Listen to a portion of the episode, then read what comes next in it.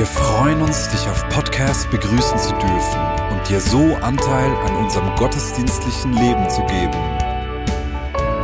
Wir danken dir für jede Form des Mittragens. Mit einer Online-Spende auf der Website kannst du die Vision der Vinja Bern finanziell unterstützen. Wir wünschen dir viel Inspiration beim Hören der Botschaft und Gottes Segen.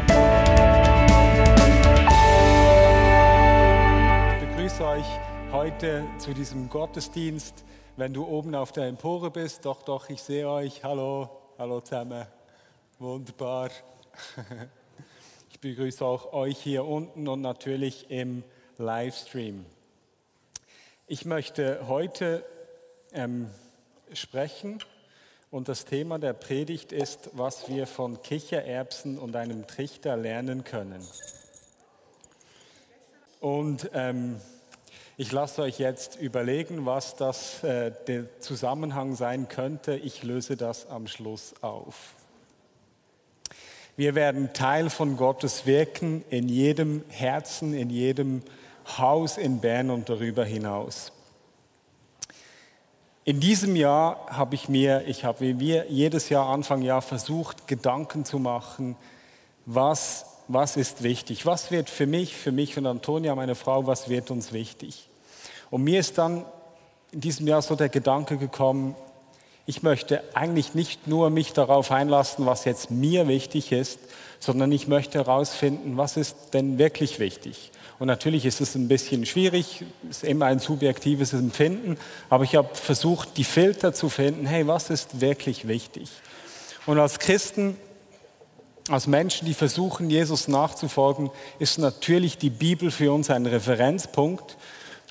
Aber da gibt es natürlich viel Wichtiges in der Bibel, nicht wahr? Und als, als Menschen, die wollen Jesus nachfolgen, ist natürlich Jesus eine, ein, noch präziser gesagt, eben ein Orientierungspunkt. Und das, was Jesus als wichtig erachtet, das muss folglich auch von Wichtigkeit sein, wenn man Jesus nachfolgt. Und äh, du wirst wahrscheinlich erahnen, wenn du schon länger mit Jesus unterwegs bist oder Bibel gelesen hast, auf was es rausläuft. Und wenn nicht, dann bist du vielleicht jetzt überrascht. Für Jesus ist das Zentrale die Liebe. Er spricht davon, er wird gefragt, was ist das wichtigste Gebot? Er spricht davon, Gott, den Vater zu lieben und deinen Nächsten wie dich selbst. Im Johannes wird er zitiert, dass er spricht, ich gebe euch ein neues Gebot, liebet einander. Ihr sollt einander lieben, wie ich euch geliebt habe. Ähm, und so ist die Liebe für Jesus das Zentrale in seiner Botschaft. Und folglich, wenn ich jemand bin, der Jesus nachfolgen möchte, komme ich nicht drum herum, mich mit diesem Thema der Liebe, der Liebe von Gott auseinanderzusetzen. Ich möchte jetzt aber nicht auf einen klassischen Text eingehen, der das Liebesgebot aufnimmt, wie zum Beispiel der barmherzige Samariter oder so, sondern ich möchte mit euch in den ersten Johannesbrief gehen, äh, weil dort wir ein, also spannende Gedanken finden zum Thema der Liebe. Und ich lade euch ein, entweder wird es eingeblendet oder ihr könnt aufschlagen, 1. Johannesbrief, Kapitel 4, die Verse 7, wunderbar, ist dann eingeblendet. Meine Freunde, wir wollen einander lieben denn die Liebe hat ihren Ursprung in Gott und wer liebt, ist aus Gott geboren und kennt Gott. Wer nicht liebt, hat Gott nicht erkannt, denn Gott ist Liebe. Und Gottes Liebe zu uns ist daran sichtbar geworden, dass Gott seinen einzigen Sohn in die Welt gesandt hat, um uns durch ihn das Leben zu geben. Hier überspringen wir einige Verse, gehen zum Vers 13. Woher wissen wir, dass wir Gott, dass wir in Gott leben und dass Gott in uns lebt? Wir erkennen es daran, dass er uns Anteil an seinem Geist gegeben hat. Noch etwas weiter unter, unten. Und noch etwas gibt uns die Gewissheit, mit Gott verbunden zu sein. Wir haben erkannt, dass Gott uns liebt und haben dieser Liebe unser ganzes Vertrauen geschenkt. Gott ist Liebe und wer sich von der Liebe bestimmen lässt, lebt in Gott und Gott lebt in ihm. Wenn das bei uns der Fall ist, hat uns die Liebe von Grund auf erneuert. Dieses Thema der Liebe beschäftigt mich. Das Wichtigste, sagt Jesus, das wichtigste Thema ist die Liebe, die Liebe von Gott. Und wenn ich mir in letzter Zeit Gedanken gemacht habe über das Thema Glauben, über das Thema mit Gott unterwegs zu sein und wenn ich mir mich auch umgehört habe in meinem Umfeld, ist mir so etwas entgegengekommen, wo ich empfinde, hey, darum geht es eigentlich nicht. Und zwar, es geht nicht einfach darum, dass ich bestimmte Glaubenssätze für wahr halte. Mir kommt in der Botschaft entgegen, dass es nicht darum geht, dass ich irgendwie erklären kann, wann genau, dass ich jetzt Gott kennengelernt habe, damit ich diese Box anklicken kann. Heute würde man das ja anklicken und nicht mehr das Häkchen machen. Ähm, oder dass es wie etwas ist, wo, wo ich mich intellektuell so reindenken können muss, damit es dann eben aufgeht und ich dann äh, sagen kann, ja, das glaube ich, das vermag ich zu glauben, das, so kann ich meine Gedanken lenken, dass ich sehe, das stimmt oder das stimmt nicht. Und in diesem Sinn, auch wenn ich jemand bin, der gerne denkt und diskutiert, ist, was uns hier entgegenkommt, diese Liebe nicht einfach ein philosophisches Konzept, das, über das man bei einem Glas Wein diskutieren kann und dann dieser oder jener Meinung sein kann und dann sagen kann, ja, ich finde, das kann ich jetzt glauben und das ist mir irgendwie zu suspekt und da finde ich, ja, da finde ich, da müsste man das noch so sehen. Ich habe gemerkt, dass mir, wenn ich diese, diesen Text gelesen habe, wichtig geworden ist, mein Leben dieser Liebe ganz zu vertrauen, meine Liebe ganz auf das auszurichten. Und eben nicht darin ein, ein Konzept zu sehen, das ich verstehen muss und das ich dann mit, quasi nur mit meinem Kopf erkläre und dann von meinem Kopf her ähm, das ganze, die ganze Auswirkung auf mein Leben steuere. Und ich habe dazu auch einen Text mitgebracht von Madeleine Delbrel. Ich weiß nicht, wer sie kennt. Es war eine französische Mystikerin und ich finde, sie drückt das sehr schön aus. Die Liebe hat mehr mit dem Leben zu tun. Unser Herr hat von einem Leben gesprochen. Er hat nicht von einem Studienprogramm gesprochen, das man durchackern muss, um auf ein Examen hin, äh, das man durchackern muss auf ein Examen hin. Er hat nicht von einem politischen System gesprochen, um damit das menschliche Leben zu organisieren auch nicht von einer philosophischen Lehre, die uns eine objektivere Sicht der Welt vermitteln würde. Er hat nicht einmal von einem Traktat über Gott gesprochen, um damit unseren Verstand zu erfreuen. Er hat von einem Leben gesprochen, das wir empfangen dürfen, um aus ihm leben zu können von einem Leben, in dem die Gewissheit, dass Gott uns liebt und unser Vermögen, ihn ebenfalls zu lieben, eine einzige Einheit bilden. Ich liebe solche Texte, solche Gedanken. Ich kann auf meinem Sessel sitzen und äh, solche Texte lesen. Mich hat berührt. Wichtig ist, mich ganz mit meinem ganzen Sein, mit meinem Gesamtsystem als Mensch. Herz, Kopf, Bauch sind Begriffe, die man braucht, aber man könnte auch andere brauchen, mich ganz auf ihn einzulassen, ganz auf diese Liebe und mit der Gewissheit zu leben, dass es da einen Gott gibt, der mich meint, mich in meiner ganzen Zerbrechlichkeit, in meiner ganzen ähm, Zufälligkeit manchmal, in meiner ganzen in meinem ganz menschlichen, wie ich aufstehe, manchmal noch müde bin, wie ich schwitze oder fluche, wenn ich mir den Fuß äh, anstoße oder wenn ich äh, wie gestern Abend verschimmelten Käse über das schöne Teller mit frischen Pasta drüber streue und mich dann aufrege und mit meinen Emotionen irgendwas machen muss, davon ausgehen, dass mich als Mensch, so wie ich bin, dass er mich liebt und mein Leben auf diese Liebe baue. Ich habe gemerkt, das löst in mir etwas aus und es ist vielleicht etwas, das man immer sich immer oder das normal klingen kann. Es berührt mich aufs Neue äh, am Anfang dieses Jahres, dass er mich meint. Er meint mich. Er meint dich. Er liebt dich. Er liebt dich mit jedem Aspekt, mit jedem komischen Gedanken, den du manchmal hast. Er liebt mich mit allen Fluchttendenzen, die ich manchmal habe, wenn eine Situation schwierig wird und ich als harmoniebedürftiger Mensch gerne Ruhe hätte und meine, ja, in meinen vier Wänden den Frieden hätte. Er liebt mich genau dann und genau darin. Und mich hat der Text einfach ermutigt, mich von dieser Liebe bestimmen lassen nicht nur jetzt so intellektuell, dass wir jetzt davon reden und Gott liebt und das zeigt sich dann so, sondern wirklich in, in, in meinem ganzen Sein, von meinem, mit allem.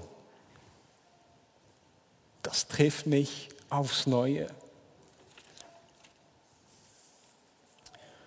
Um mein Leben dann nicht, mein Leben als Christ, dann nicht quasi darauf aufbauen, wie ich jetzt gewisse Glaubenssätze beurteile, wie die mir entgegenkommen, was ich darüber denke, ob ich das jetzt gut finde, dass man so oder so leben soll. Ähm, und meinen ganzen Glauben quasi auf, allein auf dieser Schiene beginne zu leben. Ist mir neu entgegengekommen. Hey, als Mensch, der gerne denkt und gerne sich mit theologischen Fragen auseinandersetzt, ja, ich bin in dieser Welt auch zu Hause, Dinge zu studieren, abzuwägen und so aber wie zu merken, es geht darum, dass ich mit meinem ganzen Leben in ihm verwurzelt bin, seine Liebe für mich umarme und aus dieser Beziehung zu ihm lebe. Und als Folge daraus, dass ich aus dieser Nähe zu ihm lebe, dass ich mich geliebt weiß in jeder Situation, in jedem Schmerz, den ich vielleicht kenne, in jeder Herausforderung, als Folge daraus, dass ich beginne, einen Lebensstil einzuleben, der eben wirklich von ihm bestimmt ist, so dass die Liebe mich zur, wie haben wir gelesen, dass die Liebe mich von Grund auf erneuert. Das bewegt mich. Nicht nur, glaube nicht nur als eine Kopffrage, sondern etwas, worauf ich mein ganzes Leben einlasse einen Lebensstil einübe, in allem Geheimnis. Ich stehe jetzt nicht hier und kann euch erklären, wie das mit der Liebe Gottes so genau funktioniert. Ich stehe hier als jemand, der betroffen ist, ergriffen ist und irgendwie schmeckt, dass da eine tiefere Bedeutung liegt. Und eben als Folge davon, von dieser Betroffenheit, dass ich gemeint bin, einen Lebensstil beginne zu entwickeln oder beginne einzuüben, der versucht nicht mehr mich selbst im Mittelpunkt meines Universums zu haben, sondern ihn. Und weil er im Mittelpunkt ist, andere Menschen in den Mittelpunkt rücken oder meine Aufmerksamkeit erhalten. Nicht, weil ich das von meinem Kopf her muss und ich denke, das ist, wie man als Christ leben sollte oder als Nachfolger sondern weil ich um diese Liebe weiß und weil diese Liebe in mir einen Überfluss auslöst, die eine, eine Sehnsucht danach weckt, nicht mehr selber im Mittelpunkt meines Lebens zu stehen, sondern ihm den ersten Platz zu geben und in der Folge den Menschen in meinem Umfeld Aufmerksamkeit zu schenken. Und wenn wir uns so versuchen, diesem Geheimnis zu nähern. Was bedeutet es denn, aus dieser Liebe zu leben? Was, wie könnte das aussehen? Was könnte das bedeuten? Dann ist unser erster Reflex oder mein erster Reflex, und ich denke, für Menschen, die Jesus nachfolgen, ist es meistens oder oft der erste Reflex, dass wir zu ihm gehen und bei ihm schauen. Ja, wie sieht es dann bei ihm aus? Und bei Jesus finde ich interessant, wenn ich mir versuche, so das ganze Neue Testament, jetzt ein bisschen viel, aber wenn ich mir so versuche vorzustellen, die Geschichten, die ich von ihm kenne, der Charakter, der mir entgegenkommt, wenn ich mir vergegenwärtige, wie er gelebt hat, dann gibt es so Punkte, die irgendwie auffällig sind. Er ist irgendwie immer bei sich selbst, Jesus. Er ist irgendwie nie so in der Menge und ist völlig orientierungslos sondern er scheint ganz bei sich zu sein. Und ich habe mich dann gefragt, so beim Nachdenken, ja, woher, woher könnte das kommen? Und es ist doch interessant, dass Jesus, obwohl er immer wieder umringt war, sich bewusst Zeiten gesucht hat, wo er einfach mit dem Vater ist, wo er sich abgesondert hat. Vielleicht manchmal um drei Uhr morgens aufgestanden ist, noch vor allen anderen, um dann irgendwie sich davon zu schleichen. Er hat Raum geschaffen für die Beziehung zu Gott. Er hat Raum geschaffen für dieses, hm, wie soll ich sagen, fürs Unterscheiden im Alltag, wo Gott jetzt am Wirken ist. Nach Johannes, im Johannes lesen wir ja, dass er sagt, er habe nur das getan, was er den Vater zu tun, was er den Vater tun sieht. Also muss da wie eine Art, eine Intimität, muss er irgendwie kultiviert haben. Also eben, er ist, er nimmt sich Zeit für mit dem Vater zu sein. Er kultiviert diese Nähe irgendwie. Er ist ganz bei sich, selbst wenn er von Menschen umringt ist. Und etwas hat mich auch berührt, als ich mir das nochmal vergegenwärtigt habe. Er hat, auch wenn er in der Mitte von einer Menge gewesen ist, hat er immer den Blick für die einzelne Person gehabt. Für Zachäus, der irgendwie auf dem Baum oben gewesen ist oder eine ganz deutliche Geschichte dafür, als die blutflüssige Frau ihn berührt. Wer hat mich berührt? Und er sieht sie, er nimmt sie wahr, er geht auf sie ein, obwohl ganz viele Menschen ringsherum sind. Und sie gerät in seinen Fokus, sie alleine. Und so gibt es viele Geschichten, wo Jesus sich auf eine Person eingelassen hat, einer Person die ganze Aufmerksamkeit geschenkt hat. Und ich habe auch interessant gefunden, wenn ich mir so die Geschichten von Jesus vergegenwärtige, er war eigentlich nie manipulativ, wenn er mit Menschen umgegangen ist. Er, er hat nie irgendwie jemand gemein unter Druck gesetzt. Ja, er hat Leute auch konfrontiert, aber da, wo er Menschen begegnet ist, da war das rein selbst hingebend, es war einladend, es war klar, aber es war nicht manipulativ. Und ich glaube, dass wir wie neu eingeladen sind, uns Gedanken zu machen, was heißt es aus dieser Liebe zu leben? Was heißt es zu umarmen, dass er mich liebt, mich von seiner Liebe füllen zu lassen, seine Liebe zu suchen und dann davon, von diesem Ort, als Überfluss dieser Liebe mein Leben auf sie zu gründen und zu schauen, wie kann ein Lebensstil aussehen, der, in dem die Liebe zur Vollendung kommt. Das beschäftigt mich. Und ich stehe nicht hier mit tausend Antworten, aber ich stehe hier mit einer Sehnsucht, mit euch darin zu wachsen. Ich bin Antonia, meine Frau, meine wunderbare Frau. Ich habe mich schon lange daran gehalten, sie nicht mehr so öffentlich zu loben. Ist euch das aufgefallen? Dass ich mich sehr zurückhalte. Bin, wir sind ja schon auch fast zehn Jahre zusammen. Also. Wir haben uns Anfang Jahr Gedanken gemacht. Hey, wie wollen wir in diesem Jahr, was sind Dinge, die wir empfinden, die für uns wichtig werden? Und ähm, es ist so, dass wir gemeinsam dieses Jahr jetzt ein bisschen mehr verdienen. Und wir haben wie gemerkt, hey, wir wollen uns entscheiden, großzügig zu sein. Das ist wie etwas, was wir uns entscheiden wollen. Wir wollen nicht, dass wir quasi, weil wir jetzt ein bisschen mehr verdienen, uns einfach einen höheren Lebensstandard angewöhnen, äh, sondern wir wollen darauf schauen, einen Blick dafür haben und immer schauen, dass wir Münz in der Tasche haben, was ich sonst oft vermieden habe. Aber nicht nur das, wir haben mir gemerkt, hey, wir wollen wir möchten Menschen Aufmerksamkeit geben. Wir möchten den Einzelnen sehen und wir möchten uns unterbrechen lassen. Und natürlich beschäftige ich mich dann auch dass wir als Vineyard Bern eben gemeinsam sagen, dass wir Teil von Gottes Wirken in jedem Herzen, in jedem Haus in Bern und darüber hinaus werden wollen.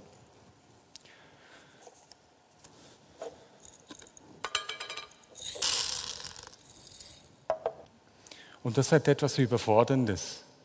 Auch wenn ich mich damit auseinandersetze, dass ich möchte, dass mein Leben auf die Liebe gegründet ist und dass die Liebe in meinem Leben zur Verwendung kommt, dann hat das etwas Überforderndes. Es hat etwas Unverfügbares. Es hat etwas, ähm, das mich innerlich zurückschrecken lässt, zurück in meine vier Wände zu den schönen Büchern mit den schönen Gedanken. Ich weiß nicht, ob ihr das kennt, vielleicht sieht es bei euch anders aus. Und darum geht es mit dem Trichter und mit, den, ähm, mit dem Kichererbsen. Jackie Pullinger, ich weiß nicht, wer von euch sie kennt, das ist eine Frau, so eine klassische Missionarin. Bei ihr kann man diesen Begriff wirklich noch so gebrauchen.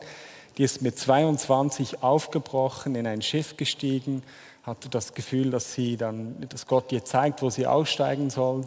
Sie war in Hongkong, ist dann dort ausgestiegen und ähm, hat dort in, einem, in, den, in der Wall City, das ist ein Slum, der ge gegen oben gebaut wurde, viele Drogensüchtige und Banden, die dort waren, hat Gott sie hingeführt und sie hat begonnen, Menschen zu lieben. Und also sie war, ihr Dienst war sehr erfolgreich, das heißt, viele Menschen sind aus den Drogen gekommen, viele Menschen haben ein Leben, haben, konnten ihr Leben verändern, Prostituierte, Gangmitglieder, so dass sogar in dieser Stadt ein, ein Gedenkstein für Jackie Pollinger steht, für den Dienst, den sie getan hat. Und ich habe vor kurzem ein Interview mit ihr führen dürfen und sie hat dort gesagt, es gibt viele Menschen oder Leute, Gemeinden, die davon sprechen, dass sie eine ganze Stadt für den Herrn erreichen möchten, für Jesus. Ich bin viel einfacher als das. Ich kann nicht alles aufs Mal, eine ganze Stadt.